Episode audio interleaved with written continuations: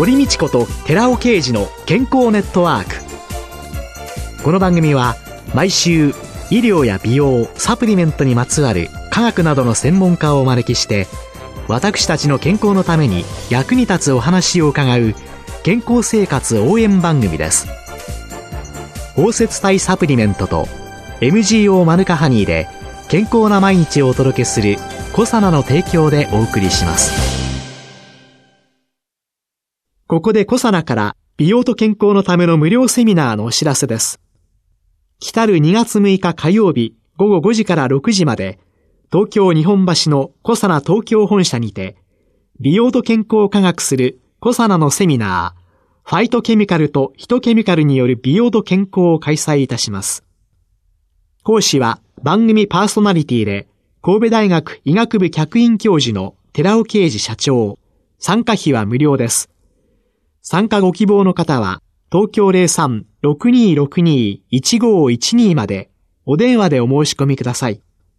小サナから美容と健康のための無料セミナーのお知らせでした。こんにちは、堀道子です。今月はフリーランスの歯科衛生士黒川彩さんをゲストに迎えて、航空ケアと健康テーマにお送りしています。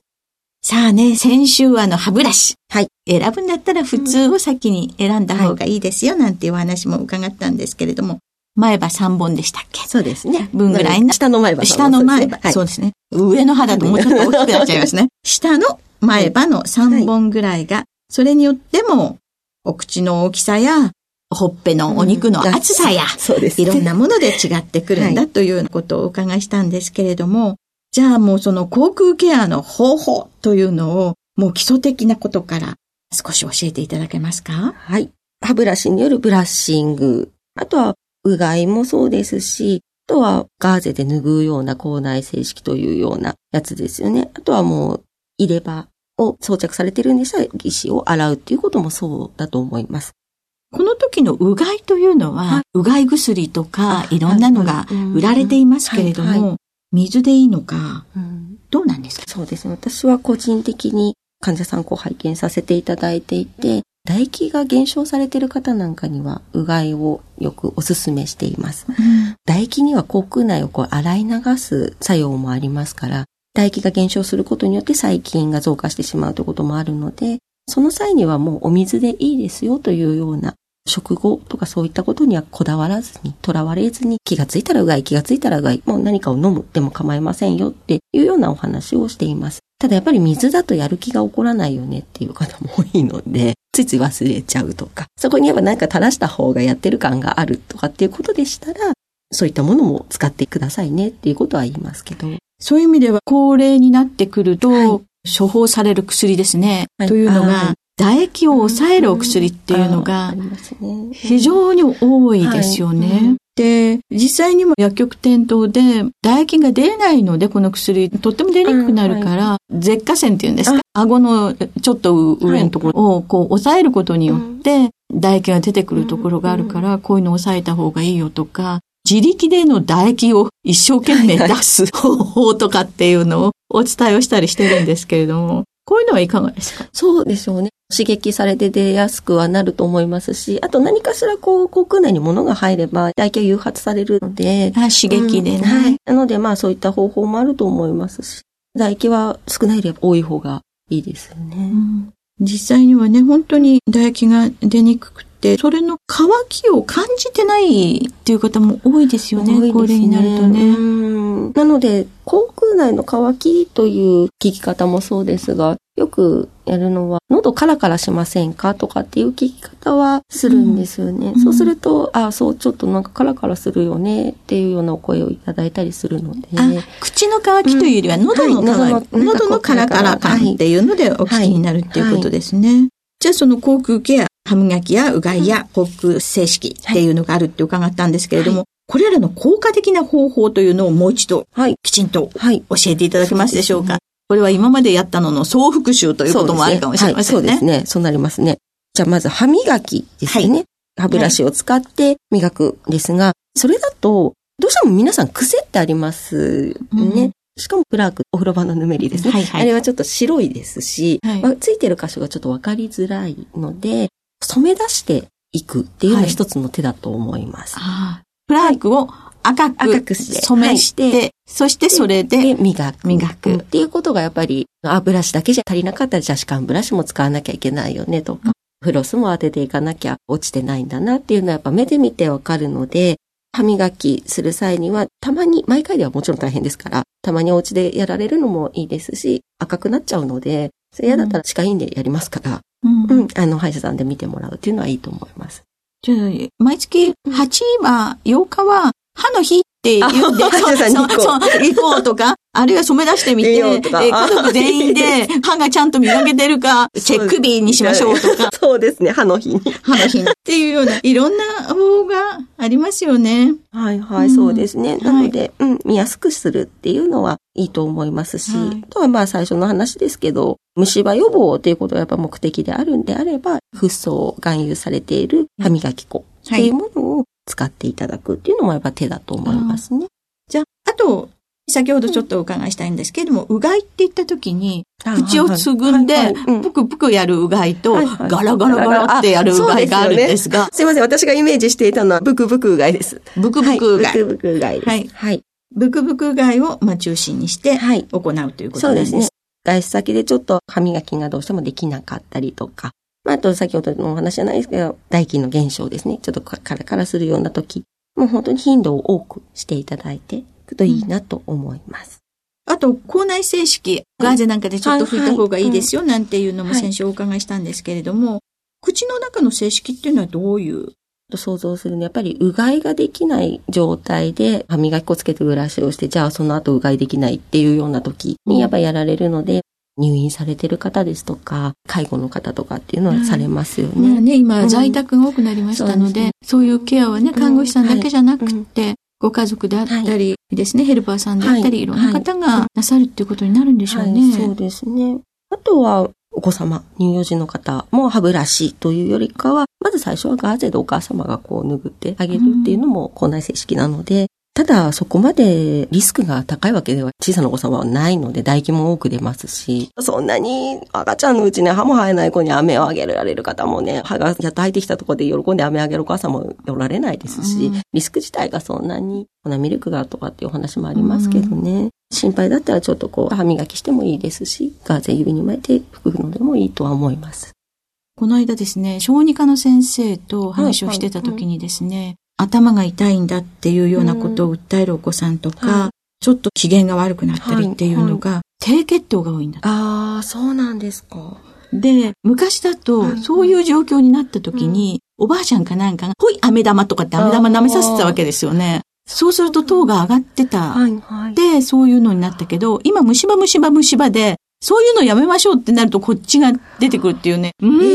えー、そうなんですね。いろいろだなってね。いや、それは嫌ですね。頭痛い方が嫌ですもんね。でね、ちょっと、飴玉舐めていいんじゃない？初糖取っていいんじゃない、その代わりにちゃんとその、そうですね。ケアをすればいい、ケアをすればいいっていうね。一番最初に伺った金と時間と、そうですね。初糖があっても、金と時間が短くすればい。いっていうことですものね。なんかそういう意味で、いろんなものが何かがい。いってなるとそっちばっかしにガーっていっちゃうんだけれども、実はそうじゃないんだねっていう、ちょっと何か違ったものが出てきた時に、微調整していけるね、余裕を持てたらな、というふうにね、思いますね。あと、航空ケアに必要な道具選びのポイントというのを、もう一度教えていただいていいですか、はい、一般的にこれがいいっていうの、何をもって一般なのかというところもありますから、ご自身のお口の状況と、あと、癖ですとか、まあそういった周りの筋肉、まあ粘膜ですね、ほっぺたとかそういう舌とかそういったものの状態を見てもらって、客観的に判断してもらうことっていうのは非常に大事だと思うので、専門家クリニック歯科医院に足を運んでいただいて、そこで状況を見て選んでもらうっていうのは私は一番いいと思います。ただね、なかなかね、歯医者さんに行けない人っていうのは、ドラッグストアにそういうものがいっぱいあるとですね、結局適当に選んでるわけですね。じゃあ、最終的に適当に選ぶにしても、そうですね。ここだけは守ってっていうようなのあります？そうですね。一般的にはやっぱりあまり大きすぎないものの方がいいとは思いますけどね。歯ブラシ。頭が。海外の大きいです輸入のものって、これ何磨くっていうぐらいの大きなのありますよね。そうですよね。やっぱり大きいものは、今あんまりないですけど、昔、こう、温泉とかに行くとすごく大きなやつありましたよね。ああいうものは継続してご自身が使うものだったらあんまりこう大きくなく、うんうん、そういう歯ブラシの替え時っていうのは、はい、そうですね。約大体まあ1ヶ月程度と言われてますね。広がったら変えるとかっていう方一番多いんですけど、広がらなくても、ブラシのこの毛束の先端がどんどんささくれ立っていくですね。顕微鏡で見ると。はいはいはい、はい。そうすると、やっぱり除去率っていうのは全然落ちますし、チクチクというか、うん、うん、引っかいてしまうようなことも起きてくるので、1ヶ月程度で変えてくださいねっていうのは一般的なお話です、それこそ。ああ、じゃあ横に開いちゃったら、歯ブラシがはみ出したら変え時よなんて、そうならなくても、はい、一番上の先端が割れちゃったりして、ささくれてきてるから、見えなくてもなってるから、はい。じゃあもう何でも1ヶ月に1回。1回。そうですね。何でも1ヶ月に1回。1ヶ月に1回ぐらい歯ブラシは変えましょうという、新しいのにしましょうということなんですね。あと、航空機能の向上のために、普段どんなトレーニングというのがありますか、今言われてるよく、あいうべ体操とかってはい。あるんですね。ね口をあーっと開いて、うんとして、うーとして、ベロを、えっと、あいう、え、おあいう、べですね。べ、あ、最後、舌を出すっていう。あいうべ。はい。はい。体操っていうのは最近よく言われてますね。あと、いと、うと言って、べーと言いながら舌を出す。はい。で、そのあも大きく、ああって大きく。いいと、思い切りいいとやる。あ、横に口を広げるのがいい。で、うはつぼめて。つぼめて、唇を突き出すぐらい。はい。そして、べ最後、べーと出すっていう。これはちょっと人前ではやれないそうですね。じゃあ、朝、あいうべというのを、はい。何回ぐらいやるといいんですか ?10 回ぐらいやると結構疲れてくると思うので、そう、人によるんだと思いますけど、そのぐらい疲れない程度にやられたらどうですかね？疲れない程度に、あいうべ体操、はい。これをするとどういう良さがあるんですか？お顔で言うと結構こう上がりますよね。リフトアップっていうんですか？あら、あら。美容的効果が。的効果もありますね。はい。やっぱりこの周りの、要は筋肉が、はい。口の周りの筋肉が、はい。しっかりする。はい。ので、すごくいいと言われていますね。筋肉がしっかりしてくるっていうことは、唾液腺だってその周り囲んでる筋肉だから、唾液の分泌なんかも。そうですね。やっぱ刺激になるので、唾液の分泌なんかも良くなるんじゃないですかね。非常に今言われてますものね。あいうべ体操。じゃあ、あいうべ体操。体操、そうですね。みんなでやってみましょうっていうね。もう今年ね、1月にこれを言ったってことは、このし1年ずっとね、あいうべ体操をしましょうねっていうことで。その後、航空ケアのポイントというので何か継続的に行っていくようなもので何かあったら。本当日々もこれ継続なので、たまにやったらいいっていうものではないですから、いかに継続できるように無理なくできるかっていうところかなと思うんですけど、歯ブラシ歯ブラシ歯ブラシって言うと疲れちゃうと思いますので、なので、まあ本当にソファーに座りながらとか、あとお風呂に入りながらのながら磨きとかっていうのは継続には一番いいのかなと私は思ってます。ながら磨きで。そして、はい、あいうべ体操で継続をするという、もう専門家のアドバイスとする、何しろ継続という、そうですね、そういうことなんです。はい。今週のゲストはフリーランスの歯科衛生士、黒川彩さんでした。来週もよろしくお願いします。はい、ありがとうございます。続いて、寺尾刑事の研究者コラムのコーナーです。お話は、小佐野社長で神戸大学医学部客員教授の寺尾啓二さんです。こんにちは。寺尾啓二です。今週は、ヒトケミカルとヒトケミカルの組み合わせ。コエンザイム Q10 と Rα リポ酸の組み合わせによる抗疲労及び持久力向上作用、そして三大ヒトケミカルの組み合わせの総まとめについてお話しさせていただきます。この研究者コラムでは、三大ヒトケミカルの組み合わせによる様々な機能の相乗作用について報告を紹介してきました。そのシリーズの最終章です。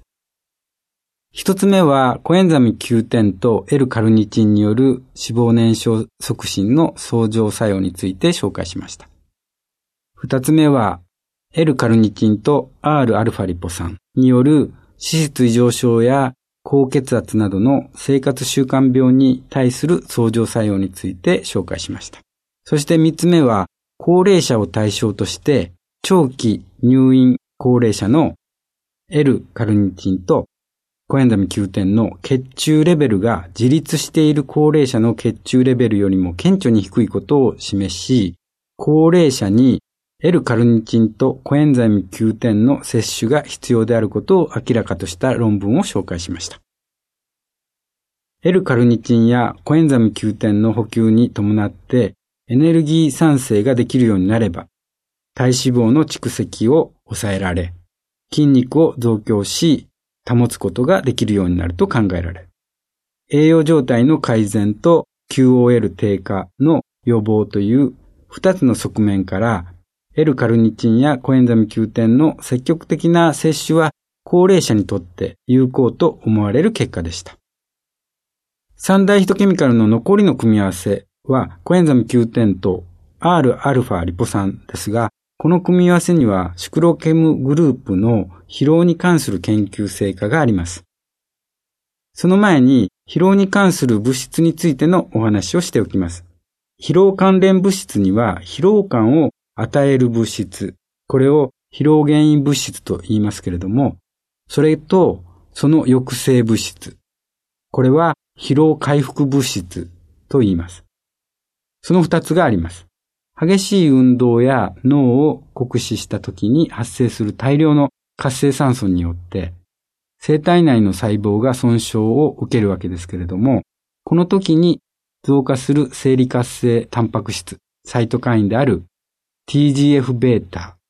トランスフォーミング増殖因子っていうんですけども、これが疲労原因物質でありまして、この物質によって脳は疲労を感じるわけです。そして疲労の原因である TGF-β の酸性は活性酸素の細胞損傷によるものですので、生体内に自らが持っている本来の抗酸化システムを増強する必要があります。さらには加齢によって低下するエネルギー産生能力を高める必要があるわけです。その抗酸化システムを増強するのが疲労回復物質です。お話は小佐奈社長で神戸大学医学部客員教授の寺尾啓二さんでした。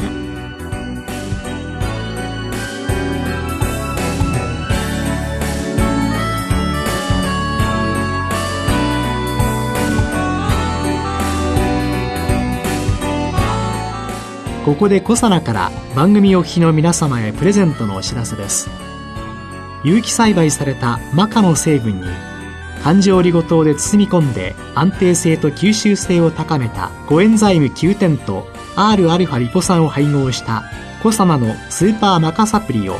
番組お聞きの10名様にプレゼントします。プレゼントをご希望の方は番組サイトの応募フォームからお申し込みください。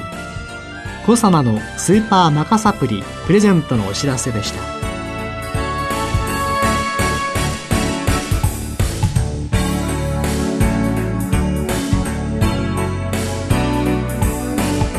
堀道子と寺尾啓二の健康ネットワーク